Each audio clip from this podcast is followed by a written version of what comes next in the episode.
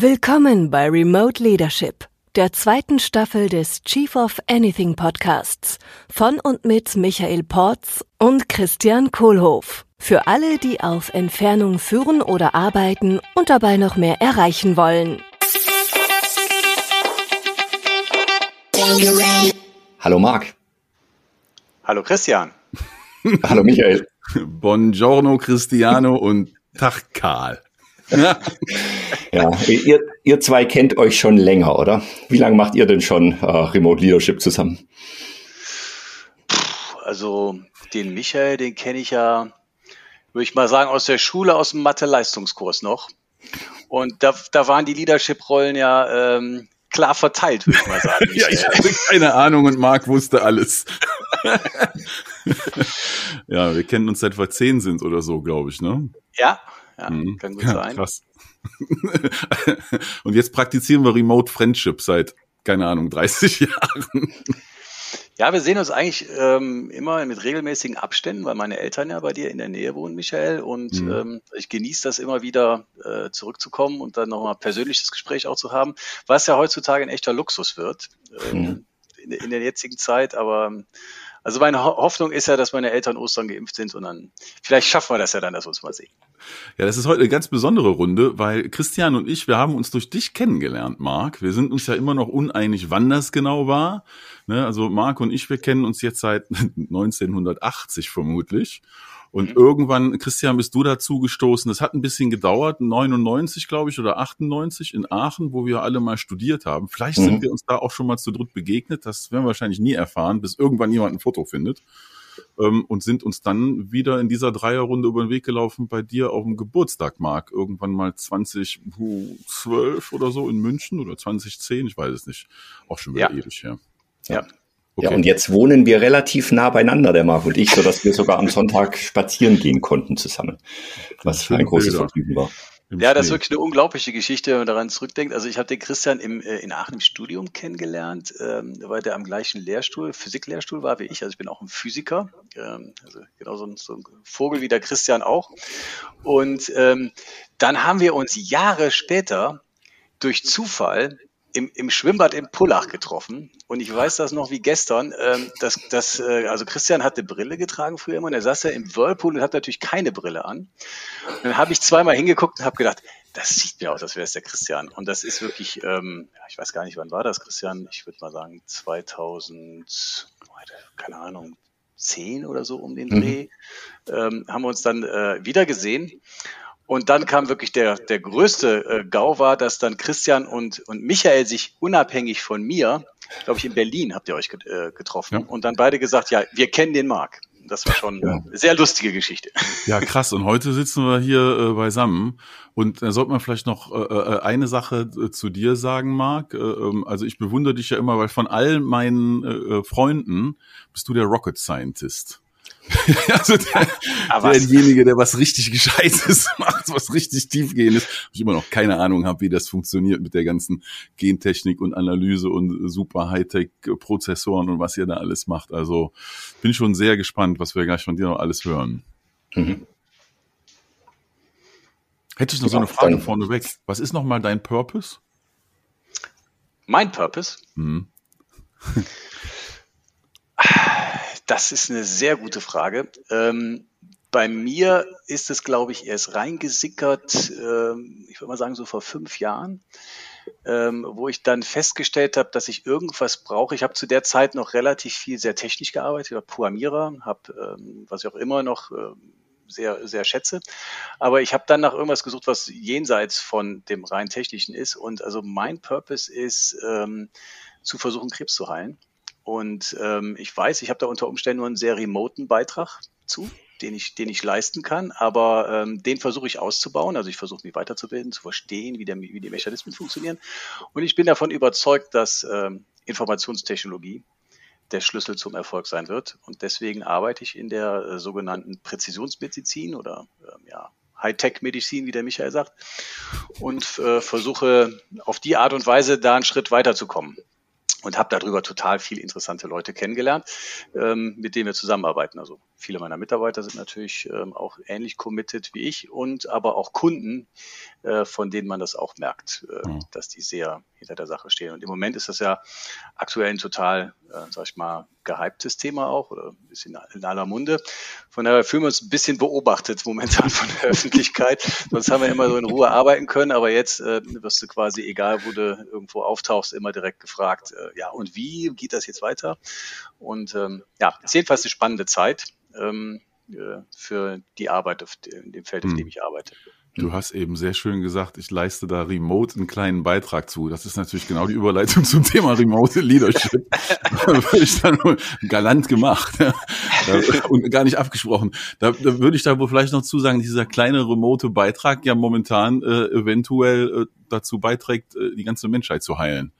Also coole Leistung mit dem kleinen remoten Beitrag. Ja, so weit würde ich jetzt nicht gehen, aber ähm, also ich denke schon, dass äh, wenn man wenn man das die jetzige Situation anschaut, dann ist Geschwindigkeit der Innovation schon ein entscheidender Faktor, um irgendwie vor mhm. den Virus zu kommen. Ähm, und also eine ähnliche Entwicklung gibt es bei der, äh, bei der Krebsforschung ebenfalls. Ähm, und das nennt sich translationale Medizin. Also man muss irgendwie gucken, dass man die Forschungsergebnisse schneller an den Patienten kriegt. Mhm. Und da ist, glaube ich, das, was wir machen äh, in unserer Firma, äh, in der ich arbeite, absolut key. Und äh, viel damit hat natürlich mit Automatisierung und äh, ja, Streamline der Prozesse, besseres Verständnis und Quality zu tun. Und deswegen braucht man natürlich auch eine globale Organisation, ähm, um mal zum Thema zu kommen, die das erlaubt, dass, äh, dass man die besten Talente hat, äh, hm. die daran mitarbeiten. Hm. Und wenn du jetzt Remote Leadership so als Begriff gehör, hörst, diese zwei Worte, was geht dann in dir vor? Ja, das ist äh, ein guter Punkt. Ähm, also zuerst mal ist das, mache ich das schon sehr lange. Und mhm. äh, das war sehr painful für mich, muss ich dir ehrlich sagen. Und wir hatten, ähm, also kann man ein bisschen Kontext geben, seit ungefähr 15 Jahren leite ich auch eine, eine Abteilung, eine Entwicklungsabteilung, mit der ich sehr eng zusammenarbeite, hier aus München. Äh, die sitzen in Boston. Und ein Teil der Organisation, mit der ich zusammenarbeite, sitzt in, in der Schweiz, Basel. Und ähm, für uns ist das Thema schon gibt es das sehr lange, äh, dass wir versuchen müssen, ein Team aufzubauen äh, über die Region hinweg. Und mit der gleichen Problematik sind unsere Kunden natürlich auch konfrontiert. Also die Pharmaindustrie, in der wir in der Hauptsache äh, kooperieren, ähm, sind alle globale Organisationen, haben alle das Problem, dass sie große verbreitete Teams haben, die sie irgendwie zusammenbringen müssen. Und ähm, das war, würde ich mal sagen, ein harter Weg, sich selber dahin zu bringen, das zu akzeptieren, dass das unvermeidbar ist. Weil man kann natürlich ein Team vor Ort, also wenn ich anschaue, die anderen Entwicklungsteams, äh, die wir in unserer Firma haben, sind viel stärker konzentriert, sind an einem mhm. Ort, haben viel informelle Kommunikation, haben viele Probleme nicht, die wir haben. Und das ist schon eine Sache, die, glaube ich, ähm, eine kulturelle äh, äh, Geschichte ist, die langsam in die Köpfe jeder Mitarbeiter reinsacken muss, mhm. um sich dem hinzugeben und ja. auch das zu akzeptieren, dass das so ist. Weil viele Sachen kann man einfach nicht machen, äh, die man hat sonst vor Ort, äh, wenn, wenn alle Leute an einem, sag ich mal, Headquarter arbeiten oder einem Entwicklungsstandort arbeiten.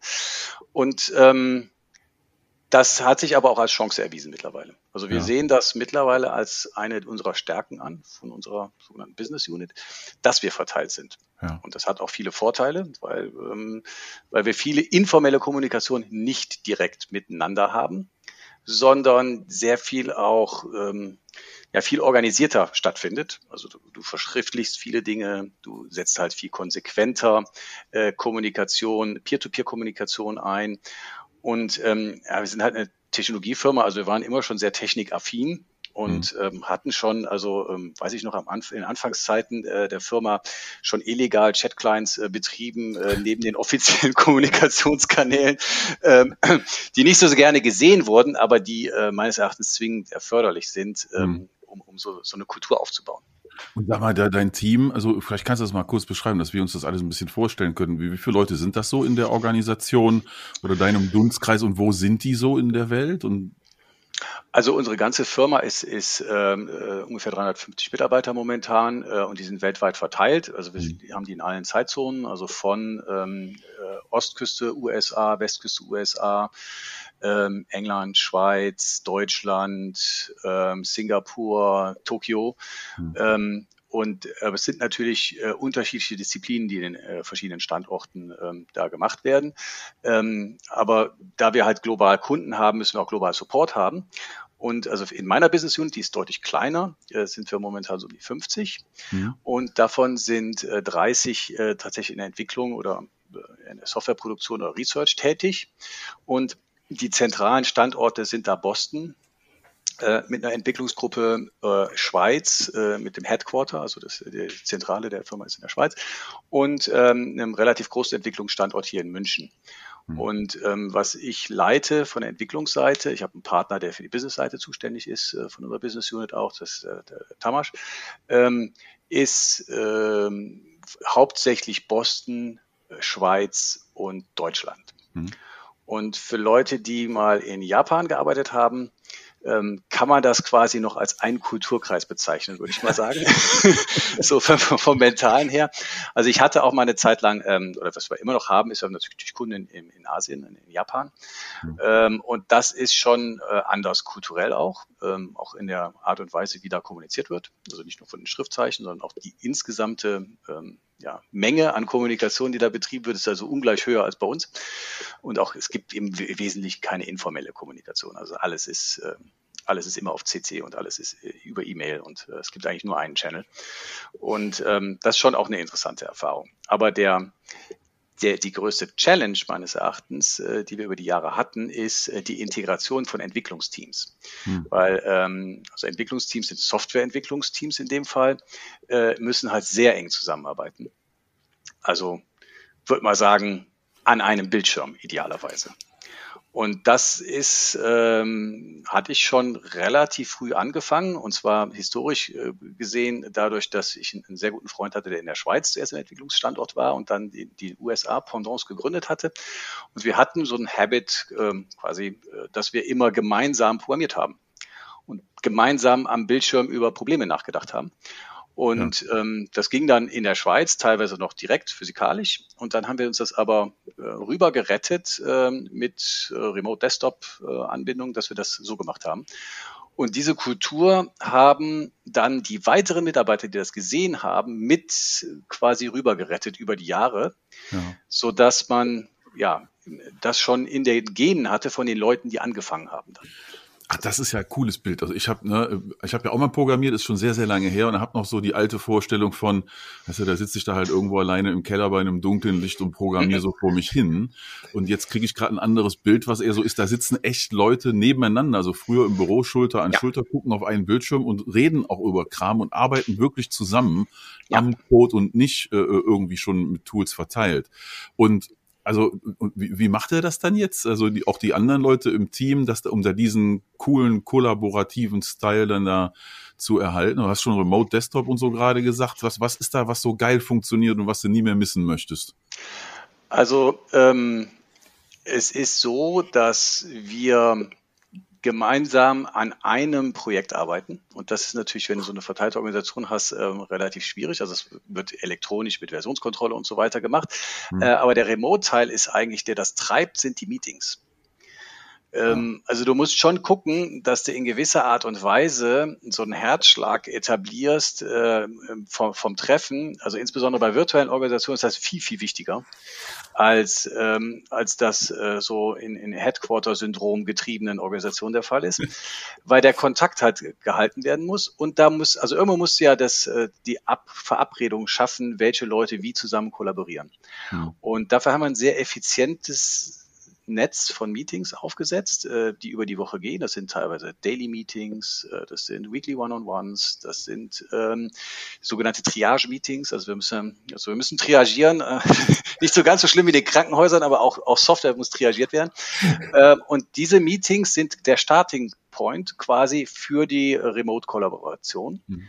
Und über die äh, organisieren wir dann die weiteren Dinge. Und da legen wir zum Beispiel fest, wo wir requiren, dass Leute zusammenarbeiten. Und wir legen auch fest, welche Leute. Ach. Und wie die arbeiten. Und ähm, das wird teilweise also von uns vorgeschrieben aus, aus Sicherheitsgründen, dass sozusagen gesagt wird, okay, das ist ein sicherheitsrelevanter Bereich in der Software, in der wir arbeiten. Und dann wird dann required, dass da ein Vier-Augen-Prinzip da ist. Hm. Es wird required, dass Code-Review da ist. Und es wird halt wirklich enforced, sag ich mal, von, von der Managementseite, dass diese Kollaboration vorhanden ist. Weil was wir festgestellt haben, ist, die nicht zu haben, ist am Ende teurer als die zu haben. Ach. Ja. ja, weil ähm, also das, die Probleme kommen ja zurück. Also wenn du jetzt jemand so das Bild, was du gesagt hast, äh, du sitzt im Keller und einer programmiert da, ja. das ist ja nicht immer alles Gülden, was da rauskommt. Deswegen ist es manchmal günstiger zu doppeln, also in, bewusst in Kauf zu nehmen, die äh, Entwicklungskosten zu verdoppeln, dafür hinten raus aber deutlich zu sparen, weil man sozusagen ein besseres Design hat, eine wartbarere Software hat und so weiter. Mhm. Das sind jetzt Aspekte, die in der Hauptsache was mit dem Softwareproduktionsprozess zu tun haben. Der andere wichtige Aspekt ist, glaube ich, die Inspiration. Die ist viel, viel wichtiger noch. Hm. Ähm, und dafür halten wir zum Beispiel auch hoch, ähm, dass wir Virtual Summits haben. Das hatten wir in der Vergangenheit ähm, natürlich äh, zweimal im Jahr auch, auch global gemacht, dass die Leute sich getroffen haben. Das ist jetzt weggefallen und das, also alle Mitarbeiter, die ich habe, die sind schon langjährig bei uns. Also wir kennen uns alle persönlich in der Regel, ja, bis auf jetzt ein paar neue, die wir eingestellt haben, äh, die, die ich noch nicht persönlich kennengelernt habe. Und da ist natürlich immer ein bisschen Wehmut, dass man sich nicht nicht jetzt mal sehen kann, wie man das früher hatte. Aber wir haben die Tradition beibehalten. Mhm. Und dann auch ein bisschen out of the box zu denken. Also was wir schon explizit machen, ist, dass die Leute dann mal freigestellt werden für eine gewisse Zeit und sich mit Dingen beschäftigen, die nicht unmittelbar was mit ihrer Arbeit zu tun haben. Ähm, und auf die Art und Weise nochmal ganz anders ins Gespräch kommen. Das ist so die Erfahrung, die ich da gemacht habe. Um, ähm, Darf ich da noch mal einhaken, Marc, bei den Meetings? Das finde ich ja so ein spannendes Thema, weil das für mich immer so eine Balance ist. Auf der einen Seite Tod durch Meeting und ja. ich habe gar nicht mehr Zeit zu arbeiten, weil ich so viele Meetings habe. Auf der anderen Seite eben rauszufinden, welche Meetings sind denn wichtig, wer muss denn mit wem auf einer regelmäßigen Basis sprechen. Wie schafft ihr da den die Balance hinzukriegen zwischen dem, was notwendig ist und dem, was äh, auch sinnvoll ist? Ja, das ist ein super Punkt. Ähm, und da ist, glaube ich, die Corona-Krise schon echt ein Schlüssel gewesen. Ähm, also bei mir war es auch so, dass ich am Anfang so leicht von der Panik geschüttelt war. mit der Corona-Krise. Und dann fällt man sehr schnell zurück in diese, äh, ich würde mal sagen, German Angst. Äh, dass man so ein Kontrollproblem kriegt, mit sich selber primär. Und das äh, hat vor allen Dingen das Management getroffen. Ich glaube, die äh, Entwickler und, und, Mitarbeiter und auch die Wissenschaftler, die sind ja eh, äh, sag ich mal, so ein bisschen eher ähm, in sich ruhend und, und haben nicht so den, die, die großen Kontaktnetzwerke. Ähm, und das ist aber für die, fürs, fürs Management ähm, sehr schnell kann das ein Problem werden, wenn man nur auf Zahlen guckt. Also wenn man sagt, man guckt sich nur die mhm. KPIs an und guckt sich an, wie, wie ist denn jetzt überhaupt ähm, sozusagen der Output vom Team und solche Dinge. Und das haben wir natürlich sehr gut unter Kontrolle. Und da muss man höllisch aufpassen, dass man nicht in die Falle tappt und sich davon verrückt machen lässt. Das war, würde ich mhm. mal sagen, eines der größten Learnings, die ich hatte, weil wir natürlich auch zuerst gesehen haben, dass das Team einen gewissen Struggle hat, im, sag ich mal, im ersten halben Jahr in der Corona-Krise, sich an die neuen Gegebenheiten zu gewöhnen. Und das sind ganz normale Sachen, dass sie halt, also in den USA ist Work from Home Vorschrift, in, in der Schweiz auch, in Deutschland ebenfalls. Und dann hast du natürlich erstmal eine Delle, äh, auch in der Kommunikation und du hast auch eine auf einmal das Gefühl, dass du mit allen reden musst. Und deswegen mhm. sind Meetingstrukturen super wichtig, insbesondere für Manager, das irgendwie runterzukriegen. Also zu gucken, dass man nicht in dem, in dem totalen ähm, Informationsgau untergeht. Und also da kann ich nur sagen, das, was mir da sehr geholfen hat, ist ähm, zu schauen, dass man ähm, bisschen Hierarchie hat, mhm. vielleicht ein bisschen mehr, als man sonst hatte. Und äh, guckt, dass man ganz klare ähm, ja, Standing Relations aufbaut. Also das ist, glaube ich, einer der größten Vorteile von einer Remote-Organisation, wo wir auch das Glück hatten, dass wir mit anderen Remote-Organisationen schon zusammenarbeiten konnten, dass man die quasi fast auf dem Reißbrett entwerfen kann.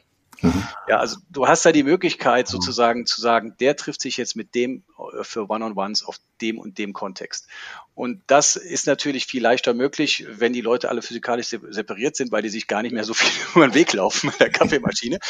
Und ähm, das hat dann, ähm, also eine Beziehung aufzubauen, dauert halt eine Zeit. Mhm. Und äh, wir hatten natürlich schon eine relativ kollaborativ getriebenen äh, Arbeitsstil, aber den habe ich dann deutlich verformalisiert. Mhm und habe dafür gesorgt, dass die besser hierarchisch strukturiert sind, die Leute, und dass sozusagen, ich habe mir von jedem den Meeting Schedule angeschaut und geguckt, wer trifft sich mit wem, wie häufig und worüber reden die und was machen die. Mhm. Ich meine, das ist bei uns sowieso auch ein Thema, das zu haben, weil wir müssen das aus regulatorischer Sicht haben. Aber das hat dann sehr geholfen, den, diesen Hühnerhaufen-Effekt sehr stark runterzukochen. Ja. Jetzt, ah, du hast gerade gesagt, ihr arbeitet viel mit anderen Organisationen auch zusammen, die remote aufgestellt sind. Das heißt, ihr habt ja höchstwahrscheinlich nicht nur Meetings in, in eurer Company, sondern ihr habt ja auch, ihr habt ja auch Kunden. Ähm, ja. Wie sind die denn unterschiedlich und was, was habt ihr da gelernt über Remote arbeiten? Ja, also da muss ich sagen, da hatte ich das, äh, das große Glück, dass wir einen, einen sehr bekannten Kunden bekommen haben äh, am Anfang der Pandemie. Und da war das gar nicht, äh, Corona so gar nicht im Scope.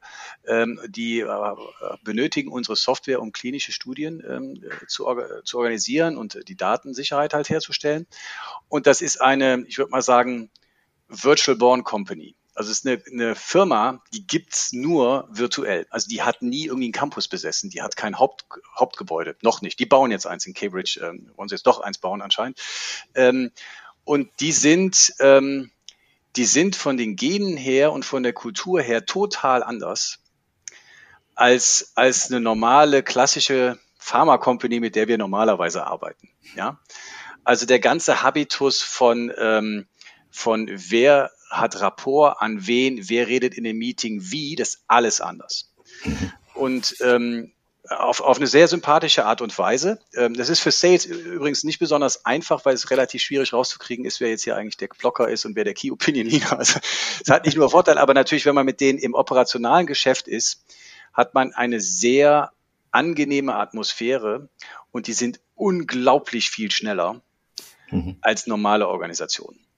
Also wir ja. haben mit denen ähm, ein Projekt gemacht, wo wir normalerweise sagen, das würde ein halbes Jahr bis dreiviertel Jahr dauern.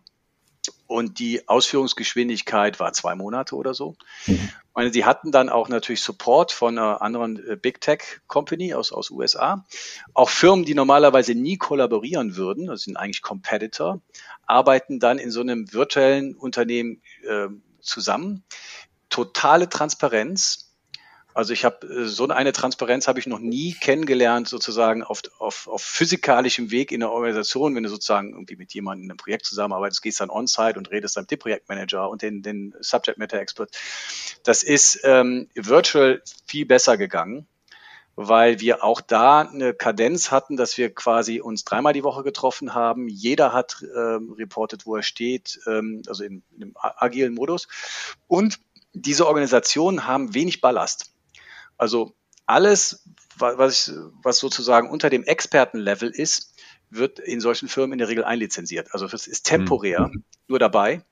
Und ähm, die kommen dann in das Projekt rein, stundenweise. Also das ist eine, ein Onboarding und Offboarding in einer Geschwindigkeit, das kann man sich in einer normalen wow. Firma nicht vorstellen, weil die quasi alles on demand machen. Und das ist auch natürlich für, für uns im Sales ein Problem, teilweise, weil wir dann nicht sehen können, sozusagen, wohin die gehen, weil die sehr schnell ihre Richtung ändern. Ja. Wow. Danke, Marc. Das Bild, was ich da gerade raus mitgenommen habe, ist, also da ist einmal die verteilte Organisation da von euch, von Gene Data und da mit dir. Ja, dazwischen, also dein Wirkungskern, habe ich da gehört, ist Schweiz, München, Boston und dann ist halt die ganze Welt rundherum noch beteiligt. Da frage ich mich zwischendurch, ob du überhaupt noch schläfst oder in allen Zeitzonen wach sein musst. Aber das ist nicht die Frage, ne? Spaß. die eigentliche, eigentliche Frage ist die, jetzt, also jetzt trifft dann so die eine verteilte Remote-Organisation auf eine andere, die du gerade beschrieben hast, ne? also wo du gesagt hast, das ist eine virtuelle Firma, die gar nicht physisch existiert, also ja. im Sinne von einer Firma. Ja, die Menschen existieren natürlich immer noch physisch. Und jetzt mhm. arbeitet so eine extrem virtuelle Mega-Remote-Firma mit auch so einer stark verteilten Firma zusammen. Was sind denn dann so die, die Tools zur Kommunikation und zur Kollaboration? Äh, die, denen du da begegnet bist und die geil funktionieren. Also was ist so der, der, der Tech-Katalog dann an Werkzeugen, die ich jetzt auf meinem Rechner installiert haben muss, um diese coole Kommunikationsform und das Tempo da äh, mitmachen zu können? Naja, also ich meine, die, die Firmen, den Firmen gehören diese Tools. also im Falle von, von Microsoft nehmen die natürlich Microsoft Tools ähm, und die Plattform, ähm, mit denen wir sozusagen unsere äh, Services liefern, äh, sind, sind Amazon-Tools äh, und die sind auch beteiligt natürlich, ja. die nehmen ihre Tools. Das heißt, sie sind da sehr familiar mit. Ähm, interessant war, dass es da schon so einen gewissen Kleinkrieg gibt zwischen. ja, also es ist schon so, dass natürlich die Amazon-Meetings dann mit den Amazon-Tools äh, gehostet werden und ja. die Microsoft-Meetings mit Teams. Ähm, aber es war, also was, was ich sehr interessant fand, war, dass ähm, also diese Firmen würden normalerweise nicht miteinander kollaborieren, ja. weil die sehr starke Competitor sind, in dem, gerade in dem Bereich, wo wir arbeiten. Und ähm, dann war es doch schon schön zu sehen, wie sie sich angeglichen haben und untergeordnet haben. Also sie haben dann ja. alle in Atlassian Tools gearbeitet, ja. sozusagen als Green Ground, so, Boden, ja. demilitarisierte Zone. ähm, das hatte ich ins Spiel gebracht, um quasi genau diesen Bias da irgendwie rauszunehmen. Ähm, aber auch alles virtuell. Also das ist dann hatte, da hatte keiner irgendwie jetzt äh, das dann selber installiert, sondern das ist dann als SaaS-Offering von Atlassian direkt gekommen. Und ähm, das war auch der Dreh- und Angelpunkt, mit dem wir uns bewegt haben. Mhm. Und ähm, diese Firmen, ähm, äh, ist, ist wirklich unglaublich zu sehen, ähm, wie offen die eigentlich sind für Competitor-Produkte. Also es ist schon so, dass dann die Microsoft-Leute dann auch mal einen Apple-Computer hatten oder so. Mhm. Und ähm, das tritt eigentlich sehr stark in den Hintergrund, ähm, weil wir hatten ähm, am Ende aller Tage dann tatsächlich auch die Cloud-Lösung fusioniert. Also ja. ähm, das ist dann schon so, dass sozusagen jeder ähm, seinen, seinen Punkt hatte. Und das Wichtigste ist, glaube ich, am Ende, dass, ähm, dass die beste Idee gewinnt. Ja. Und ähm, das ähm, war, würde ich mal sagen, so ein bisschen die Rolle der Gene Data. Mhm. Ähm, diese Fröne so ein bisschen zu mediieren und zu gucken, ja, macht das jetzt Sinn, das da einzusetzen oder wird das nicht zu teuer oder dauert das nicht zu lange? Also wir hatten halt durch Covid halt einen sehr starken äh, Zeitdruck und das hilft natürlich schon, auch in der Kommunikation, das hinzukriegen. Hm. Jetzt habe ich noch eine, eine Frage auch da äh, äh, Richtung Kultur. Ähm, ne, wir haben ja im Rheinland unseren schönen Spruch hier, jeder Jeck ist anders. Also das Thema, dass, dass Menschen ja sehr, sehr verschieden sind und sehr, sehr verschiedene Präferenzen haben. Ne, und jetzt sind wir auf einmal alle im Homeoffice und haben alle da irgendwie eine Kamera stehen. Dürfen jetzt alle auf einmal auf Zoom oder Teams oder Blue Jeans oder sonst was uns per Video treffen. Ja, sind auf einmal alle per äh, Slack oder WhatsApp äh, oder mhm. per Workspace oder sonst was mit Instant Messenger erreichbar und kriegen unsere Notifications auf dem Handy und so. Was ist denn da so deine Beobachtung, wie da die verschiedenen Menschen mit umgehen? Und was ist dann hier Thema Verhaltensflexibilität? Wie gehen da alle miteinander um, um das auch zu berücksichtigen und für alle kompatibel zu gestalten? Also im letzten Jahr die Veränderung, nehme ich mal an, war wahrscheinlich bei euch auch einigermaßen groß. Kommen da alle mit und wie gehen diejenigen, die schneller mitkommen, mit denen um, die ein bisschen mehr Zeit gerne hätten? Mhm. Ja, kann ich was zu sagen. Also es gibt natürlich auch bei uns, bei den Mitarbeitern, äh, welche, die es nicht so toll finden, ähm, quasi ihr Gesicht in die Kamera zu halten, jeden Tag, äh, stundenlang. Ähm, hm. Aber da muss ich sagen, da, da bin ich relativ kompromisslos und habe gesagt, ähm, also äh, Face up, Dress up, ähm, das, das, das wird gefordert. Also wir, wir verlangen auch, weil wir, wenn wir Kundengespräche haben oder so, ist das super wichtig. Hm wirklich super wichtig, jeden Kommunikationskanal herzunehmen, ah, den man zur Verfügung hat. Ja. Und ähm, das ist insbesondere, also ich meine, bei Kundengesprächen kann man noch drüber streiten, ob man sagt, okay, in dem Meeting will uns ja eigentlich nicht so sehr exposen, aber ähm, ja. in der internen Kommunikation ist das absolut Pflicht bei uns. Ah, und okay. äh, das Erste, was ich gemacht habe, ist, ich habe also alle Leute mit, mit Kameras ausgestattet und dafür gesorgt, dass es technisch funktioniert.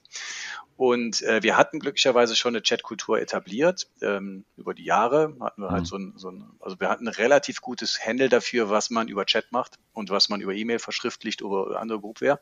Mhm. Mhm. Und ähm, der größte Teil der informellen Kommunikation findet jetzt im Chat-Client statt. Und der ist dann unabhängig von der Distanz. Das hat Riesenvorteile, weil auf einmal eine verteilte Organisation wirklich eine globale Organisation wird, weil es nicht mehr eine Rolle spielt, ob ich jetzt mit der Dame in München kommuniziere, die irgendwie fünf Kilometer physikalisch von mir weg ist, oder mit jemandem in Boston, der 5000 Kilometer von mir weg ist. Das ist die gleiche Kommunikation. Ah. Und das hilft natürlich im Team total, mhm. äh, da so ein Local Village draus zu machen weil im Prinzip, wenn das Medium normiert ist, also alle haben diesen Chat-Client, alle mhm. haben den Chat-Client abgesichert, jeder ähm, geht da rein. Du hat, da hat man auch die Möglichkeit, zum Beispiel so Kaffeeräume oder sowas einzurichten, die sozusagen eher eine informelle Kommunikation erlauben. Aber alles, was normalerweise sonst über E-Mail abzuwickeln wäre, geht halt im Chat zehnmal schneller und, und auch viel zielgerichteter. Ja. Also ist dann so ein großer Gleichmacher, ja, also Level Playing Field. Das heißt, da ist ja jetzt dann zum ersten Mal eine Situation erreicht, wo wirklich alle mit gleichen Rechten und gleichen Aussichten und gleichen Möglichkeiten ja. gleich miteinander kommunizieren können. Also eigentlich viel fairer und gerechter als früher. Eine Demokratisierung der Kommunikation, ja. kann man sagen. Ja. ja, cool, danke. Geil. Ja, Marc, vielen Dank. Ähm, eine Abschlussfrage noch. Du hast ja so Einblick in äh, Entwicklung von, von Medikation. Du hast auch so, schätze ich mal, Einblick in, in die Covid-Situation. Lohnt sich eigentlich jetzt noch ein Unternehmen aufzubauen, was remote stattfindet? Äh, oder ist das sowieso schon bald wieder gegessen? Absolut, absolut. Also ähm, meines Erachtens, äh, also was ich an Erfahrung gesehen habe, und das hat nicht so sehr was damit zu tun, ähm, dass man jetzt auf Krampf irgendwas remote machen will, aber ähm, ich denke, Unternehmen, die die Virtualisierung ablehnen, werden in den nächsten fünf Jahren massive Probleme kriegen, und zwar in der Hauptsache im Recruiting. Ähm, also die, also gerade so ein Hightech-Unternehmen wie wir, haben halt die, die, den Zwang, die besten Talente zu finden. Und die sind halt irgendwie nicht an Ort gebunden. Und deswegen, also wenn man das Wachstum und die Innovation hochhalten will, dann wird man nicht umhin kommen, die Organisation zu virtualisieren. Und also ich habe das bei unseren Kunden gesehen, was das für einen Innovationsboost gibt, wenn man das macht. Das, was die Challenge sein wird, ist die Kultur zu etablieren. Hm. Also zu gucken, wie alignt man sich mit den Werten. Wie onboardet man Leute virtuell? Hm. Das sind auch für uns natürlich noch, würde ich mal sagen, teilweise ungelöste Fragen. Ich habe Leute eingestellt, die habe ich jetzt irgendwie einen Monat mal gesehen, seitdem sind die virtuell. Ähm, da ist natürlich unglaublich schwierig, denen zu vermitteln, wie sozusagen der rheinische Geist ist. Und, der, und de, deswegen sind äh, Kameras und auch manchmal, also so, manchmal, also ich habe zum Beispiel jetzt jemanden relocated äh, in die Schweiz zurück und wir haben uns ähm, dediziert dann getroffen. Draußen natürlich unter Einhaltung der Hygienemaßnahmen, aber ähm, haben quasi ein physikalisches Treffen gehabt. Und das ist natürlich schon auch super wichtig. Und also ich würde mich auch freuen, sozusagen Teil der Kunden, die wir virtuell haben, immer mal im wahren Leben zu leben, sehen. Wir sind ja Menschen, normale Menschen. Also jeder will natürlich irgendwie in Kontakt mhm. treten. Ähm, aber wenn es um, die um eine Organisation geht und wenn ich eine Firma gründen würde, würde ich sehr stark äh, darauf fokussieren, zu sagen, diese Probleme technisch in den Griff zu kriegen, weil diese Firmen werden alle lokal Headquarter-basierten Firmen out, outperformen. Also wir sehen das bei unseren Kunden, die sind eh alle global aufgestellt. Es gibt nicht sozusagen einen Standort von einer Pharmafirma. Die haben mindestens drei oder vier. Mhm. Und die versuchen natürlich schon ähm, durch Elektronik ihre, ihre, ihre Values und, und, äh, und Haltung und, und, und so zu harmonisieren um sozusagen einen Push zu machen für ihre Organisation. Vielen Dank, Marc. Es war mir ein Vergnügen. für die Einblicke. Bis demnächst. Ciao. Alles klar. Vielen Dank, Christian. Vielen Dank, Michael. Tschüss. Tschüss. Vielen Dank für deine Aufmerksamkeit und vielen Dank für deinen Weg zu mehr entspannter Produktivität und besserer Führung. Wenn dir dieser Podcast gefallen hat oder hilfreich für dich war, dann teile ihn doch bitte mit Menschen, von denen du denkst, dass diese Folge oder unser Podcast insgesamt auch spannend oder hilfreich für sie sein könnten. Teile den Link auch gerne auf deinen Social Media Plattformen wie LinkedIn zum Beispiel und schreib vielleicht auch dazu, was du wertvoll findest an dieser Folge oder an unserem Podcast, sodass auch andere Menschen davon profitieren können. Ich werde alle, die uns verlinken und was Nettes über den Podcast schreiben, in den Show Notes der nächsten Folge verlinken, sodass auch du selbst dann direkt von den anderen Hörern gefunden wirst. Also, teile gerne unseren Podcast, poste einen Link auf Social Media, tagge Michael Porz und Christian Kohlhoff und schon erscheinst du nächste Woche in unseren Show Notes. Vielen Dank.